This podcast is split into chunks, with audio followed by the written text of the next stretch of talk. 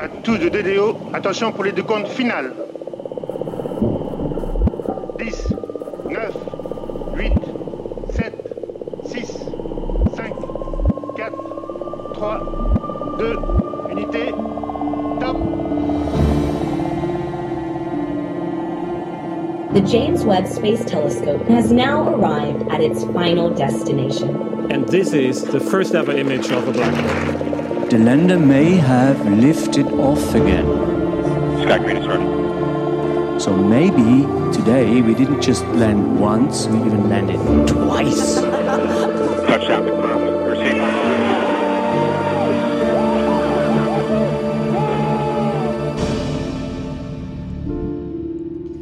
Hallo bei AstroGeo, dem Podcast der Weltraumreporter. Ich bin Franzi Konitzer. Und ich bin Karl Urban. Und wir sind zwei Wissenschaftsjournalisten. Karl ist Geologe, der bis heute gerne Sandburgen baut, aber dabei noch nie Fossilien gefunden hat. Und ich bin Astrophysikerin, die als Kind nie Astronautin werden wollte.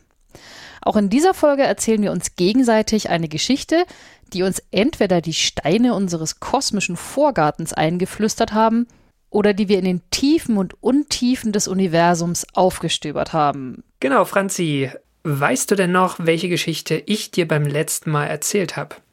Wie könnte ich es vergessen? Das war die Geschichte über das Mondgestein und wie es teilweise auf die Erde geholt wurde von Menschen und oder Robotern. Genau. Ich habe so ein bisschen, also wenig Feedback bis jetzt dazu bekommen. Wenn ihr die Folge später nachhört, dürft ihr aber trotzdem weiter ähm, was uns dazu schreiben. Interessiert uns auf jeden Fall. Eine Sache, die in einem Kommentar hinterlassen wurde von Hendrik, die fand ich ganz nett. Der war nämlich mal im National Air and Space Museum in Washington, DC und da gibt es tatsächlich Mondgestein, was man selber anfassen darf. Siehst du, jetzt habe ich gedacht, du sagst Mondgestein, was man selber kaufen darf, weil dann Ja. hätte ich mich auf die Socken gemacht, aber Ich habe ihn gefragt, ob man im Einlass äh, kontrolliert wird, ob man einen Geologenhammer dabei hat. und?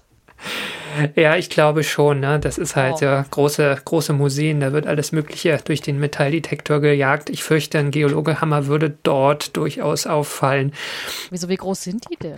Ja, ich glaube, das Stück ist schon ein bisschen größer. Er hat auch einen Link zu einem Bild geschickt und das sieht so ein bisschen aus wie so die diese Statuen, die es teilweise in irgendwelchen Kirchen gibt, wo alle möglichen Leute ähm, anfassen müssen, ähm, um irgendwie, keine Ahnung, das Gefühl zu haben, diesem Heiligen, der da als Statue dargestellt ist, näher zu sein oder so.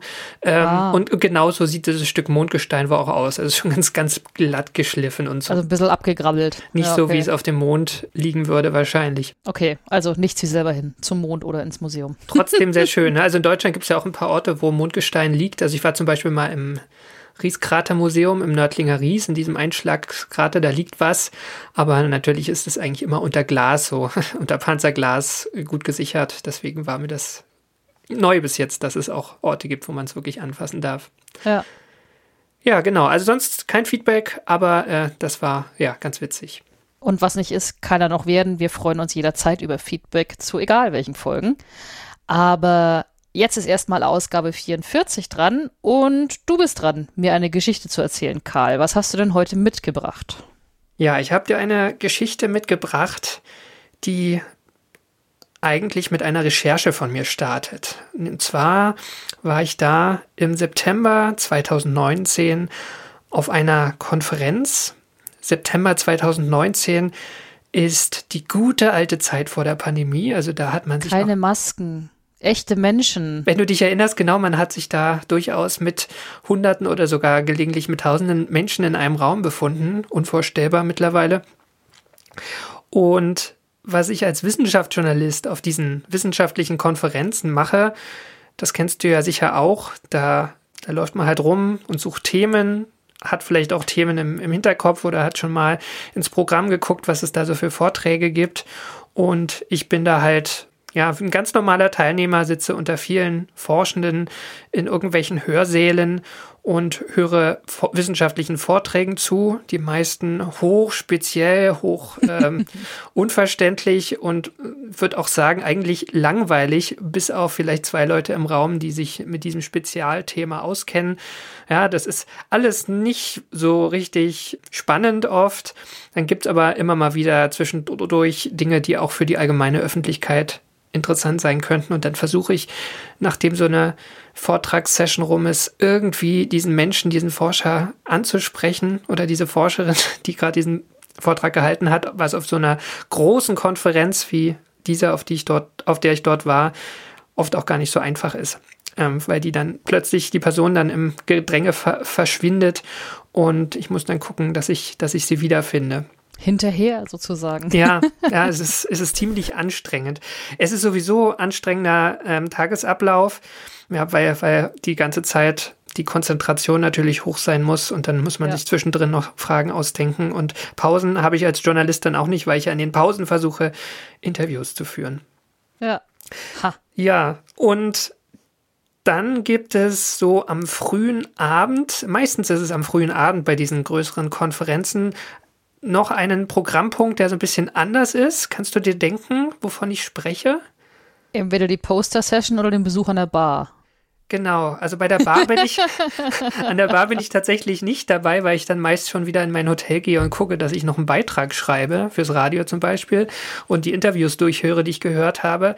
Aber die Poster-Session, genau, auf die wollte ich hinaus wer jetzt von euch, von den Zuhörern nie weiß, was eine Poster-Session ist, das ist letztlich, also es gibt halt diese zwei Komponenten bei den Konferenzen. Das sind die Vorträge und das sind die Poster. Ja, also wenn ich, wenn ich ein Forscher bin, ein Student, ein Postdoc, ein Doktorand und ich habe irgendein wissenschaftliches Ergebnis, dann schreibe ich für so eine Konferenz halt ein Abstract, also eine kurze Zusammenfassung dieses Ergebnisses und dann gibt es ein in der Regel für jedes Unterfachgebiet ein Gremium aus sehr erfahrenen Forschenden, die diese ganzen Abstracts begutachten und sich überlegen, was davon ist so relevant, dass man 15 Minuten seinen Kollegen davon erzählen darf in, in so einem Auditorium, in einem Vortrag. Und die Alternative ist für die Dinge, die schon relevant sind, aber nicht ganz doll relevant, da kann man halt ein, ein bekommt man dann ein Poster und das bedeutet, das sieht man ja auch vor diesen Konferenzen oft, ähm, da laufen viele Menschen mit so komischen Rollen in denen eine lange Papierrolle steckt, herum. Und das sind letztlich so, was ist denn das? DIN A2 oder so, ne? Relativ große. DIN A1, DIN A1 sogar. Ja, ja, manche sind kleiner, andere größer. Das ne? ist da riesig und sehr teuer. Ja, genau. Und man braucht auch so riesen Plotter, also so riesen Farbdrucker, um das dann schön auszudrucken. Und dieses Poster ist letztlich schon wie eine wissenschaftliche Mini-Studie, die ist halt vollgestopft meistens mit Diagrammen, mit Bildern, mit Schaubildern, und auch Textblöcken und die fasst letztlich das wissenschaftliche Ergebnis zusammen. Genau, jetzt springe ich zurück in den September 2019 in diesen vollen Raum.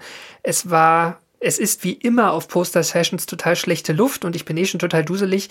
Und dazu kommt dann noch, dass da auch Bier reicht wird meistens, weil es ja schon am frühen Abend. Ähm, ich hatte in dem Fall noch kein Bier, aber es ist schon so diese allgemeine Stimmung. Sie ist relativ gelöst immer, finde ich.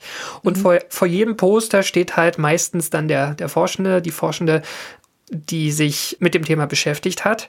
Und ich habe in der Regel da für meine Recherche nicht wirklich mehr ähm, die Konzentration, aber auch gar nicht die Erwartung, ja, weil das sind halt eher so die, die Themen, die jetzt nicht so wahnsinnig relevant sind aus der Sicht der Forscher-Community und deswegen habe ich nicht die Erwartung, dass die jetzt auch für, für ein allgemeines Publikum interessant ist. Ja, wir können es ja nicht nicht relevant nennen, sondern ein bisschen spezieller. das klingt netter. Die, die Frage für wen, ne? Also für die ja. Community sind die Sachen ja alle irgendwie relevant in verschiedene Abstufungen, aber was ich hier mache, ist ja sozusagen die, das Zehntausendstel rauszuziehen, ja. was man Highlights. auch auf ein allgemeines Podium heben sollte. Alles andere interessiert einfach auch die Leute da draußen nicht. Genau. Und ich bin äh, so lang gelaufen, war schon ziemlich duselig und laufe an einem Poster vorbei, vor dem ein junger spanischer Doktorand stand. Ich glaube, es war ein Doktorand oder so ein Student, sogar ein Student damals, bin ich hundertprozentig sicher gerade. Das sieht man den Menschen da nicht unbedingt an, aber den Postern sieht man es an, weil der auch immer ganz groß das Uni-Logo drauf ist. Und ich habe da ein, ein Bild gesehen. Und zwar das Bild, was man auf den ersten Blick gesehen hat, ist, es ist der Mars. Und zwar in Totalansicht. Also der ganze Planet ist drauf. So ein bisschen eine Tag-Nacht-Grenze sieht man. Also dieser, dieser, dieser Terminator. Äh, man sieht, es ist ein Farbbild. Man sieht also auch an der Farbe dieses Rostrot, dass es der Mars ist. Und im, im Gegenlicht, kurz bevor sozusagen in, in der Region, die man da sieht, die schon die Sonne untergeht, sieht man eine, eine längliche Struktur. Und wenn man genau hinsieht, sieht man eigentlich auch, dass es, dass es wie eine Wolke aussieht. Das, das Bild ist selbst total unscharf. Also es ist jetzt kein total scharfes Bild, die man so von, von den meisten modernen Marssonden kennt. Aber was da auffällt, ist die, diese Wolke. Und deswegen bleibe ich stehen, weil, also eigentlich hatte ich vor zu gehen und da denke ich, also irgendwas ist da doch komisch, ja. Also eine langgestreckte Wolke auf dem Mars und wenn man sich das anguckt, man sieht wirklich den, den ganzen Mars sozusagen, also was weiß ich, so ein gutes, knappes Viertel der Oberfläche oder so und diese Wolke ist wirklich ziemlich dominant, also die muss ziemlich groß sein. Ja, das ist eine Riesenwolke. Eine Riesenwolke, genau. Ja. Und ich komme halt ins Gespräch mit dem ähm, spanischen Forscher, der heißt Jorge Hernandez. Ich spreche ihn sicher falsch aus, weil ich ähm, ja kein, kein Spanisch kann. Ich bitte das zu entschuldigen. Die Kamera, mit der dieses Bild entstanden ist, das ist die Visual Monitoring Kamera. Und zwar ist das eine Kamera, die auf der europäischen Marssonde Mars Express ähm, installiert ist. Mhm. Und na, zu der sage ich gleich ein paar Dinge. Vielleicht nur noch mal zur Wolke, um das äh, einzuordnen. Er bestätigt mir, dass es wirklich eine große Wolke ist. Die ist nämlich, äh, er hat sich das dann genau angeguckt, 2000 Kilometer lang und ungefähr 100 Kilometer breit. Also dieser, dieser Streifen ist so groß, den man auf diesem Bild sieht. Und, und aus was besteht die Wolke? Genau, also da wollen wir jetzt gleich ein bisschen drauf. Oder, oder vertröstest du mich ich darauf? Ich vertröste dich jetzt mal, genau. Damit kann ich leben, weil Marswolken, denke ich mir, wird da kein Wasserdampf sein wahrscheinlich. Ja, auf dem Mars gibt es Wasserdampfwolken. Ähm, es gibt auch CO2-Wolken. Genau, da, da kommen wir noch drauf. Mhm.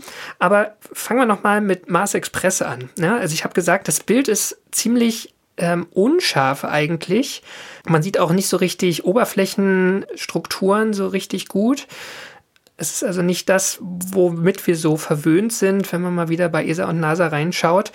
Und das ist also sozusagen kein Bild von den High-End-Instrumenten an Bord. Ne? Also Mars Express, das war ja die erste interplanetare Raumsonde der ESA, 2004 am Mars angekommen. Da ist ein Radar, mit dem man auch Eis im Untergrund untersuchen kann. Vor allem ist da, das ist so, ich würde sagen, so das Flaggschiff-Instrument, die High Resolution Stereo Camera, also die eine, eine sehr hochauflösende Stereokamera, mit der man auch teilweise hunderte Meter große Strukturen auf der Oberfläche abbilden kann und auch dreidimensionale Geländemodelle rechnen kann. Aber dieses Bild ist nicht von der HRSC, sondern die ist von der Visual Monitoring Camera. Und diese Kamera ist eigentlich so eine Art Hilfskamera gewesen, die so ein bisschen bei der Navigation der Raumsonde geholfen hat auf dem Weg zum Mars und vor allen Dingen die hat, ist genutzt worden, um das Abtrennen des Beagle-Länder zu beobachten. Ja, das war dieser britische oh. Marsländer, der. Ist auch schon eine Weile her. Ja, 2000, das war auch 2004, versucht wurde, auf dem Mars zu landen. Sehr schief gelaufen. Wissen mittlerweile auch warum, weil da irgendwas nicht aufgeklappt lag ist. Lag nicht an der Kamera. Genau, nee, lag nicht an der Kamera, genau, egal. Also um Beagle geht's halt nicht diese Kamera hat eigentlich keinen wissenschaftlichen Nutzen. Die ESA hat dann irgendwann vor einigen Jahren gesagt, ja, die liefert halt immer noch Daten. Das sind irgendwie so Bilder, die auch nicht sonderlich groß sind, weil die Auflösung eh nicht so gut ist. Da können wir ja so eine Art Mars-Webcam draus machen, das einfach regelmäßig auf Twitter hochladen. Das passiert. Na, also es ist eigentlich ein Instrument der Öffentlichkeitsarbeit. Mhm. Jetzt haben aber Forschende gerade diese Arbeitsgruppe um Rocha Hernandez in Spanien sich gedacht, naja, mal schauen, ob man da nicht doch was mit anfangen kann, was diese Kamera übermittelt. Und zwar hat, die, hat diese Kamera eine Besonderheit, die sie von den allermeisten Kameras auf anderen Marssonden unterscheidet. Das ist eine Weitwinkelkamera. Oh.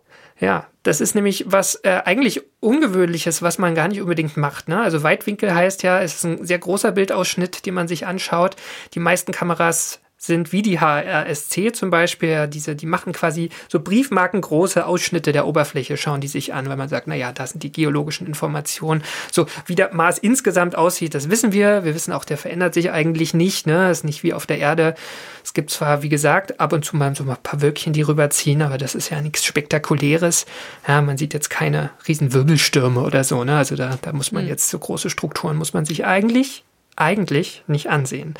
Und Deswegen war der Jorge Hernandez ja auch so trotzdem damit befasst und hat sich das halt äh, immer mal wieder angeschaut, was man da so sieht.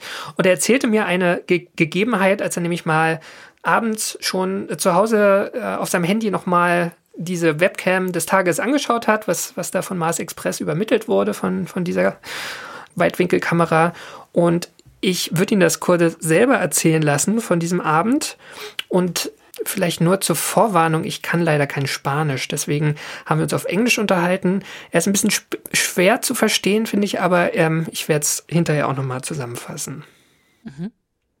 Uh, so I usually uh, uh, Twitter notifies in my mobile phone when, when we have new images, uh, just as, as anyone else could be notified by Twitter. Uh, so I was uh, going to sleep. I was in my bed, and I had the notification. I read it, and I, I was something uh, out of the usual things around the volcano, the Sarsia Mons volcano in Mars, which is not uh, an active volcano.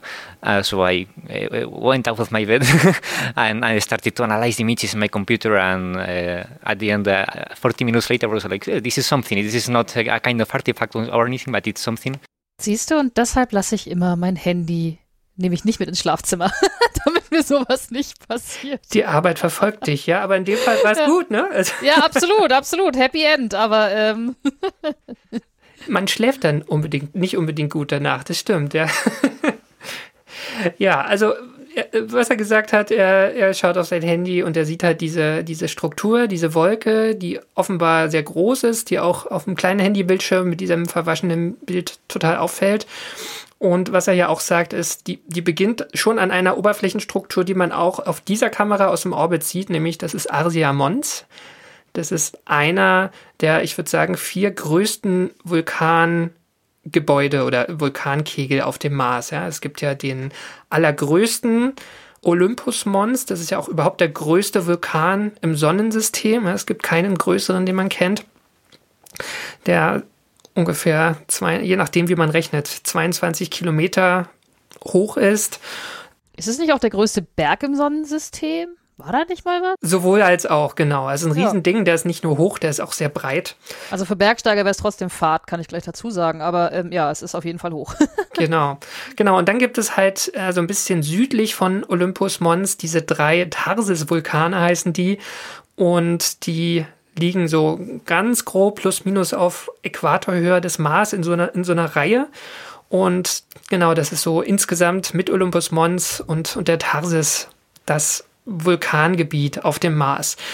Der Jorge Hernandez hat ja aber auch schon gesagt, es ist ein erloschener Vulkan, ja, nach allem, was wir wissen. Trotzdem ist diese Wolke, scheint wirklich an diesem Vulkan zu starten. Diese gewaltige Wolke beginnt dort an diesem südlichsten der drei Tarsis-Vulkane, Asia Mons. Ja, was ich mich dann frage, wenn das Ding an einem Vulkan gestartet ist, warum hat der Jorge Hernandez, also A, hat er wirklich einen Vulkanausbruch aus dem Mars gesehen und B, warum hat er dann nur eine, ein labbriges Poster gekriegt statt einen ganzen Vortrag? Zum Thema Vulkanausbruch, das ist in dem Moment, wo er, wo er das auf Twitter sieht, dieses Bild, ist, ist das nicht klar. Ja? Also das ist eine valide Hypothese aber es ist nicht die einzige Hypothese. Und er versucht sozusagen jetzt ab diesem Moment herauszufinden, um was es sich handelt. Zum Thema, äh, warum er nur ein Poster bekommen hat, das, das müssen wir noch ein bisschen verschieben. Okay. Wir müssen vielleicht noch mal kurz das Thema Vulkanismus auf dem Mars besprechen, ne? weil natürlich, okay, da ist ein Vulkan, kann ja sein, dass der jetzt ausbricht. Ne? Wir wissen, das ist ein Vulkan, warum sollte der nicht ausbrechen? Ich weiß nicht, mir hat mal jemand erzählt, dass der letzte Vulkan, also der Olympus Mons, ist wahrscheinlich das letzte Mal vor ein paar Millionen Jahren ausgebrochen, was ich dann irre kurz finde, angesichts der Tatsache, dass der Mars ja auch Milliarden Jahre alt ist. Ja, also wann der letzte Vulkanausbruch war, das ist gar nicht so leicht herauszufinden.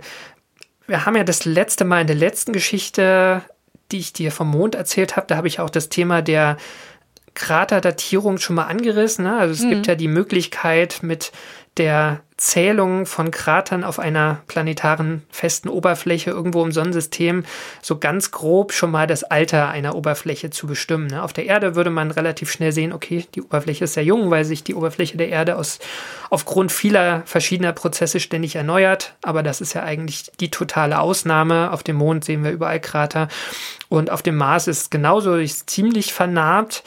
Und da kann man schon sehen, das Gebiet um die Vulkane ist halt schon auch ziemlich kratervernarbt. Das heißt, diese ganz großen Ausbrüche, die auch wirklich diese Riesenvulkane, die auch die Vulkane der Erde übersteigen.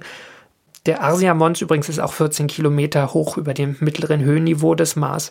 Also auch der würde den Mount Everest bei weitem übersteigen und der ist überhaupt kein Vulkan deswegen kann man sagen, das ist alles schon ziemlich lange her. Es gibt auch Zahlen dafür. Also die Hochzeit der Vulkanaktivität auf dem Mars war so um die 3,7 Milliarden Jahre. Interessanterweise auch die Zeit, wo da es wahrscheinlich deutlich mehr flüssiges Wasser gegeben hat. Also vor 3,7 Milliarden Jahren. Ja, also grob um 3,7 Milliarden ja. Jahren, genau, ein bisschen vorher, ein bisschen nachher. Das wurde dann graduell immer weniger und so die, die letzten Ausbrüche, wo man sagen kann, okay, da sind, ist viel Lava nochmal geflossen, die wir irgendwie sehen, die wir auf Bildern sehen und nachweisen können, das ist auch 500 Millionen Jahre her. Ja, also um das ins Verhältnis zu setzen, das sind ja alles nur Zahlen, aber so das tierische Leben auf der Erde, das gibt es ungefähr seit 500 Millionen Jahren. Ja, da war so die kambrische Explosion, war doch vor 500 Millionen genau. Jahren. Ach, sehr gut, sehr gut informiert bist du, genau. Ich habe nicht immer geschlafen in der Schule. also, wenn man sich das vorstellt, ne, sozusagen seitdem die Tiere auf der Erde entstanden sind, so die ersten Glibberquallen oder was auch immer das war, bis heute kein Vulkanausbruch mehr, kein großer Vulkanausbruch mehr. Ne? Also so inaktiv ist der Vulkanismus auf dem Mars. Also schon sehr, sehr inaktiv. Und das heißt, das wäre natürlich der totale Lottogewinn, jetzt so einen großen Ausbruch zu sehen, der so eine 2000 Kilometer lange Wolke da hervorruft. Ja. Aber es ist nicht ausgeschlossen. Ne? Wahrscheinlichkeit ist wie meistens in der Naturwissenschaft nicht null, sondern nur sehr, sehr klein. Okay, aber das ist natürlich auch noch kein Beweis dagegen. Ja. Warum der Mars am Anfang aktiver war als heute vulkanisch, ist auch relativ schnell erklärt. Er ist ja deutlich kleiner als die Erde. Das heißt, die Wärme in seinem Innern, die ja hauptsächlich aus dem Zerfall von radioaktiven Elementen kommt und zusätzlich zu aus der Wärme, die während seiner Entstehung freigesetzt wurde, ist einfach schneller sozusagen verschwunden, schneller ins All abgestrahlt worden. Also der Mars ist einfach schneller ausgekühlt als die deutlich größere Erde. Und damit auch der Vulkanismus. Nichtsdestotrotz gibt es Regionen, die schon irgendwie aktiver sind. Es gibt ja seit wenigen Jahren auch so ein Seismometer auf dem Mars, was relativ mhm. viele Daten gesammelt hat. Und da hat man gesehen, eine Region, die sehr aktiv ist, ist die um das Valles Marineris. Das ist so ein ganz großer Canyon, der aber nicht, der deutlich tiefer ist als der Grand Canyon in den USA und so lang wie Nordamerika, also wie die Ost-West-Erstreckung von Nordamerika. Es ist ein Riesending. Ja, es ist, es ist ja auf dem Mars alles total riesig, nicht nur die Vulkane, auch dieser Canyon.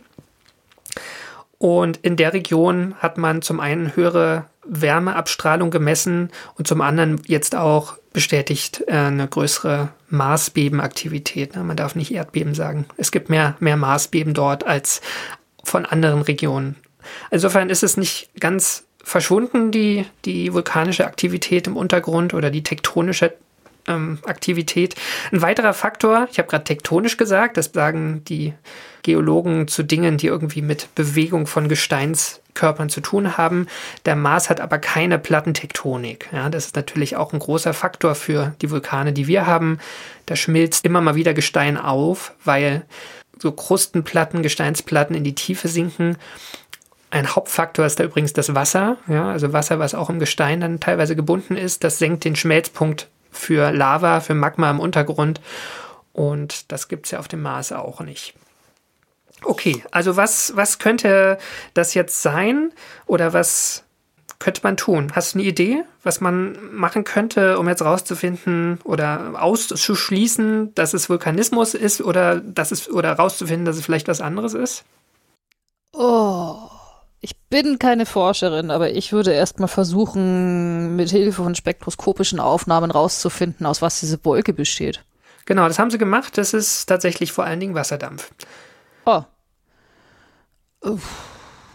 Sie haben sogar noch was anderes gemacht. Das ist jetzt ein weiteres Indiz. Sie haben nämlich auch äh, die, die thermischen Abstrahlungen in dieser Region sich angeschaut, das Infrarotspektrum. Und man hat jetzt auch keine ähm, Hitzeentwicklung gesehen am Ausgangspunkt. Ja, also das ist natürlich auch, wäre auch ein stärker Hinweis auf eine hm. vulkanische Eruption. Naja, ich weiß es ja nicht. Ich meine, was ist denn mit den Bildern an den Tagen davor? Also, ich meine, hat man, hat man irgendwie gesehen, dass diese Wolke da schon irgendwie angekrochen kam, weil sonst könnte es ja auch einfach sein, dass das, dass die Wolke irgendwie, weiß ich nicht, über Südpol entstanden ist und saisonal rübergedriftet. Also, dass es irgendeinen jahreszeitlichen Effekt hat mit irgendwas und dann driftet sie so dahin und bleibt an diesem Vulkan erstmal hängen, weil er ist ja trotzdem recht groß im Vergleich zum Umfeld je nachdem, wie prominent er tatsächlich ist. Sehr gut, Franzi. Oder? Genau, also er, er hat, was er Ernsthaft? gemacht hat. Ich ja, recht? Ja, also. Geil, ich kenne die Geschichte die ich noch nicht mal. Nein, nein, Moment, Moment, Moment, noch nicht alles. Nee, nee. Ja, aber wenigstens irgendwas, irgendwas ist richtig, da bin ich glücklich. Die, die, die Herangehensweise ist auf jeden Fall sehr ja. gut. Äh, einmal mal in andere Bilder aus der Vergangenheit schauen, ob das da schon mal war. Diese VMC war zum Zeitpunkt, als er dieses Bild entdeckt hat, schon zwölf Jahre im Mars-Orbit aktiv und da gibt es einfach auf den, auf den Servern der ESA das gesamte Bilderarchiv.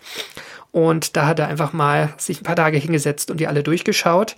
Und ich spiele jetzt nochmal vor, was Jorge Hernandez da gesehen hat. In this case, the BMC camera has been working for uh, like 12 years now. Uh, so when we looked at this, at this camera, uh, the same season, the same volcano, we found this uh, water ice cloud every year, more or less in the same season. And then we started to research and ask people, and uh, yeah, it, it, turned out that there were other instruments who had that had imaged it before, and even there were some uh, amateur people that using these images of BMC in the 2012 have uh, tried to make some measurements on the cloud and they didn't uh, investigate it uh, in a rigorous way, but they tried to understand a bit what was going there. Genau, also zwei, zwei Dinge. Also einmal ist es keine Wasserdampfwolke, sondern eine Wassereiswolke. Also es sind mhm. quasi so, so Eispartikel, die diese Wolke bilden. Die ist auch ähm, relativ hoch. Ich habe jetzt die Zahl nicht im Kopf, aber einige Kilometer, ja, wie, wie der Vulkan ja auch. Und das andere Interessante ist, also er, er hat Hinweise gefunden, dass die Wolke auch schon früher entstanden ist. Und zwar jedes Mal an Asia Mons, also immer an diesem Vulkanberg. Ah. Und, und dann irgendwie jährlich, oder? Oder was hat er gesagt? Irgendwie saisonal. Genau, saisonal. Also das, das Marsjahr, das ist ja grob so lang wie zwei Erdjahre.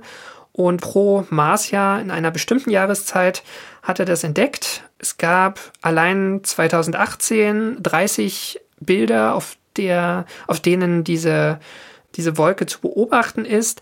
Manchmal auch ein bisschen schwächer. Manchmal gibt es gibt's hier so Ansätze dieser Wolke für ein paar Minuten. Die, die längste Beobachtungszeit ist 80 Minuten, wobei sich das, glaube ich, teilweise auch über, auf die Überflugzeit von, von verschiedenen Sonden bezieht, die dann natürlich auch manchmal wieder aus dem Blickfeld wandern. Aber es gibt auf jeden Fall wiederholende Beobachtungen. Es gibt Beobachtungen oder er findet auch in, in Daten auch von anderen Sonden, auch von, von NASA-Sonden, bis zum Marsjahr 29. Ja, die Marsjahre werden auch durchnummeriert, ich glaube, seit dem Beginn der Sondenbeobachtung vom roten Planeten. Und Marsjahr 29 ist das Jahr 2008. Bis dahin hat er zu diesem Zeitpunkt immer wieder diese Wolke gesehen, die immer mal wieder auftaucht. Der Höhepunkt ist eigentlich Marsjahr 34. Das, das ist 2017, da gibt es ganze 80 Marstage lang Beobachtungen von dieser oh. Wolke. Also die, die schien da besonders persistent zu sein. Ich würde das Geheimnis jetzt lüften. Ja, also es deutet sich schon an, es ist ein atmosphärisches Phänomen, also kein vulkanisches, leider, ja, also doch kein Lottogewinn. Ja gut, ich würde, ich würde tatsächlich hoffen, dass wenn aus dem Mars ein Vulkan ausgebrochen wäre, dass ich das trotzdem in meiner astrophysikalischen Umnachtung mitgekriegt hätte.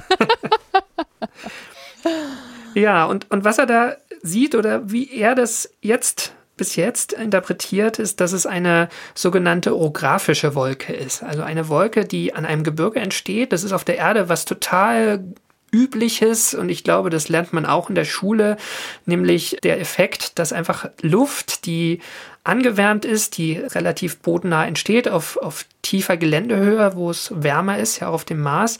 Und die wird jetzt durch Winde, durch starke Winde, durch, durch die Topografie, also hier durch einen Vulkan, nach oben transportiert. Ne? Also so, eine, so, eine, so ein Thermikeffekt letztlich. Und wenn diese Luft in, in tiefer Bodennähe sehr feucht ist, ja, es gibt ja auf dem Mars auch Wassereisvorkommen in kleiner Menge an, an verschiedenen Orten, dann ist es plausibel, dass diese feuchte Luft, wenn sie höher steigt, die kühlt dann ab und irgendwann friert dieser Wasserdampf aus und wird zu ja nicht, nicht nur zu Tröpfchen, sondern er wird zu Eispartikeln. Und diese Winde scheinen so stark zu sein an einer der Flanken von Arsia Mons, dass sie dann halt, wenn sie die obere Kante oder die Caldera, also diese, diese obere Region des Vulkans erreichen, dass sie dann diese Wolke erzeugen, die wirklich auch sich sehr schnell bewegt. Also da gibt es so waberne Strukturen drin. Er hat ausgerechnet, dass die kommen auf bis zu 100 Meter pro Sekunde. Also das ist äh, ja, rel relativ starke Höhenwinde, die das dann halt verteilen. Und das erklärt auch so ein bisschen die diese lange Struktur, also warum die auch wirklich über 2000 Kilometer sich dann ausbreiten kann. Ist ja irre. Ich finde es trotzdem irre. Auch ohne Vulkanausbruch finde ich es irre. Es ist irgendwie, ha, Marswolken. Ja, also Marswolken, genau, die, diese kleineren Kanterandmann. Was Roche hier gerade auch schon angesprochen hat, ist, dass er nicht der Entdecker ist davon. Also es gab auch schon Amateure, ja, die sich, ich glaube sogar in diesen Webcam-Bildern eine frühere Version dieser Wolke schon mal angeguckt haben, aber es ist einfach nicht weiter verfolgt worden. Oder es hat sich keiner die Arbeit gemacht, diese tausenden früheren Bilder mal anzuschauen zu gucken, ob es da nicht andere Beobachtungen gab. Ja, zum Thema, warum ist das vorher jetzt auch gerade unter Wissenschaftlern, unter Marsforschern, die sich wirklich ja irgendwie den ganzen Tag mit dem Mars beschäftigen, noch niemanden so, so groß aufgefallen? Das habe ich ihn auch nochmal gefragt und da hat er mir das Folgende gesagt. From year to year the cloud changes changes.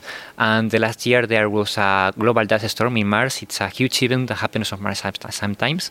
And we believe that maybe the cloud uh, this year was like more brilliant because of some kind of uh, relation with the dust storm.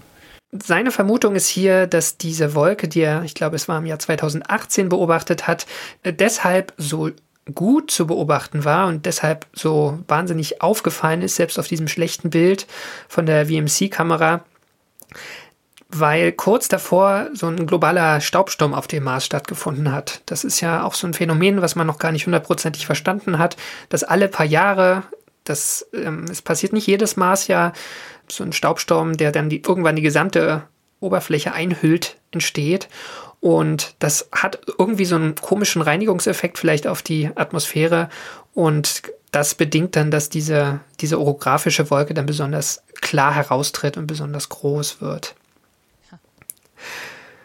Ja, und das wäre sozusagen der, der letzte Punkt. Die Frage wäre vielleicht noch, was können wir daraus lernen oder was bedeutet das jetzt? Also man kann festhalten, Jorge Hernandez und auch alle Kollegen sind sich eigentlich sicher, dass das kein Vulkanausbruch war.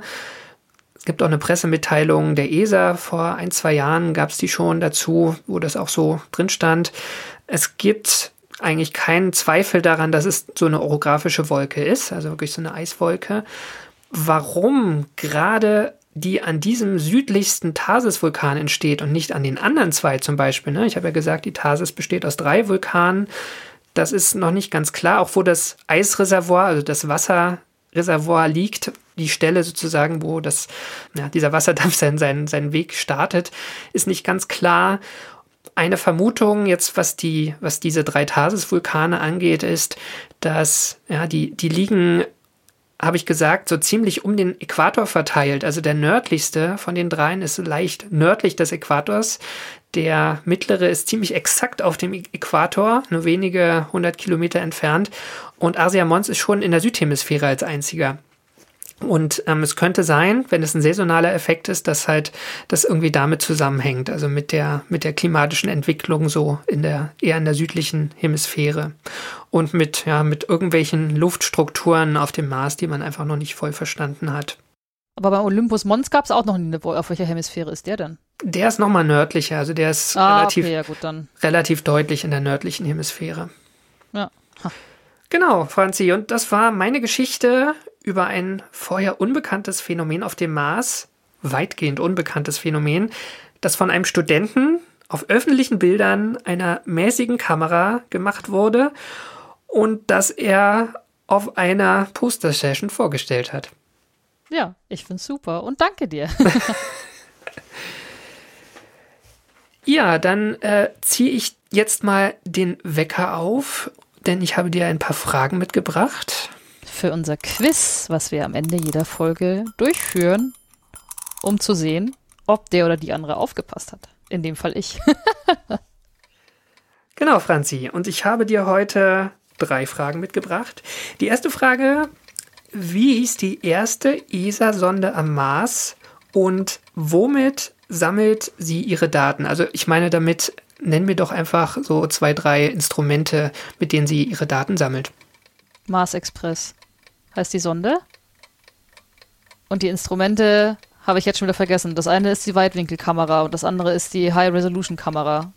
Ich weiß, dass es eigentlich diese Beagle, die, dass, die, dass, die, dass, diese, dass diese Weitwinkelkamera eigentlich äh, den Beagle-Sonde hätte untersuchen sollen, die es ja leider Gottes nicht erfolgreich geschafft hat, 2004. Aber wie die Instrumente heißen, weiß ich nicht mehr. Genau, ist auch nicht wichtig, genau. Also die, diese VMC-Kamera ist auf jeden Fall hier so ein bisschen der, der Underdog, ne? Der, der Held. Genau, eben. Super. Aber anscheinend ja mit eigenem Twitter-Kanal, den ich sofort folgen werde, sobald wir hier fertig sind. Genau, so, und das war auf jeden Fall richtig. Wir machen mal weiter. Warum erwarten die meisten Forschenden heute keine Vulkanausbrüche auf dem Mars? Weil er tot ist. Er ist klein, er ist kalt, er hat keine Tektonik. Die Marsbeben halten sich auch in harter Grenze und allgemein ist recht wenig los. Und die letzten großen Beben gab es anscheinend vor 500 Millionen Jahren. Mit einem Höhepunkt vor 3,7 Milliarden Jahren. Ist alles eine Weile her, will ich damit sagen. Genau, ja. Ob er tot ist, ne, das werden wir, werden wir noch sehen. was ich ja hier schön finde, ist, dass es halt so ein, so ein Phänomen ist, was sich auch innerhalb kurzer, kürzerer Zeit aufbaut und ja, dass da schon irgendwie was los ist. Ja, das Ja. wäre jetzt auch meine letzte Frage. Wie entsteht eine orographische Wolke? Ich sage die kurze Antwort für mich als nicht meteorologischen Menschen lautet Thermik. Warme Luft steigt im Grunde oder warm whatever steigt auf an einem Vulkan. In dem Falle passiert auch bei uns in Gebirgen, dass das dann dadurch entsteht. Super. Und damit.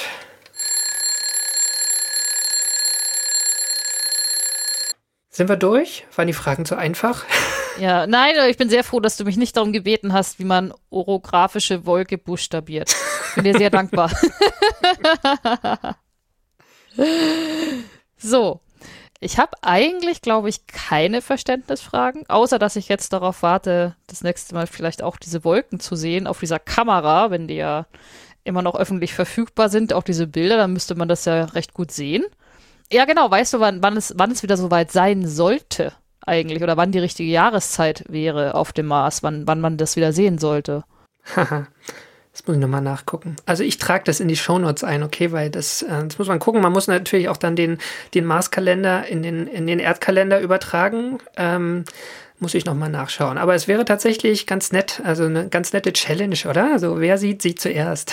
Ja, eben, eben, eben, deshalb. Ja, und ich verstehe immer noch nicht, warum der Dude nur eine Poster-Session gekriegt hat, weil ich finde das ziemlich cool und er hätte schon einen Vortrag verdient. ja, das stimmt. So.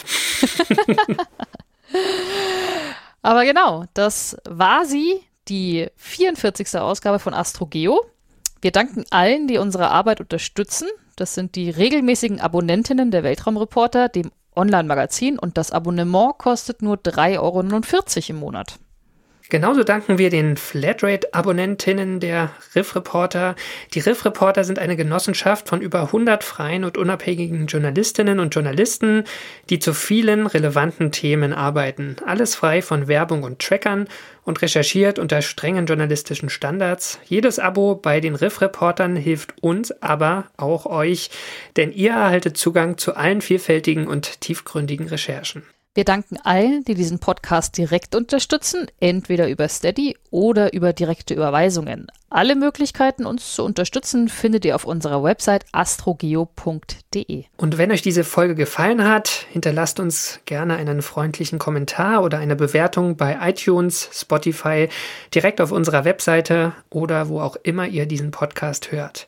Feedback oder Ideen für neue Themen könnt ihr uns auch auf Twitter unter astro-geo zukommen lassen oder schreibt uns eine E-Mail an redaktion.astrogeo.de. Und zuletzt danken wir euch fürs Zuhören. Wir sagen Tschüss, ich sag Ad Astra. Und ich sag Glück auf. Bis bald.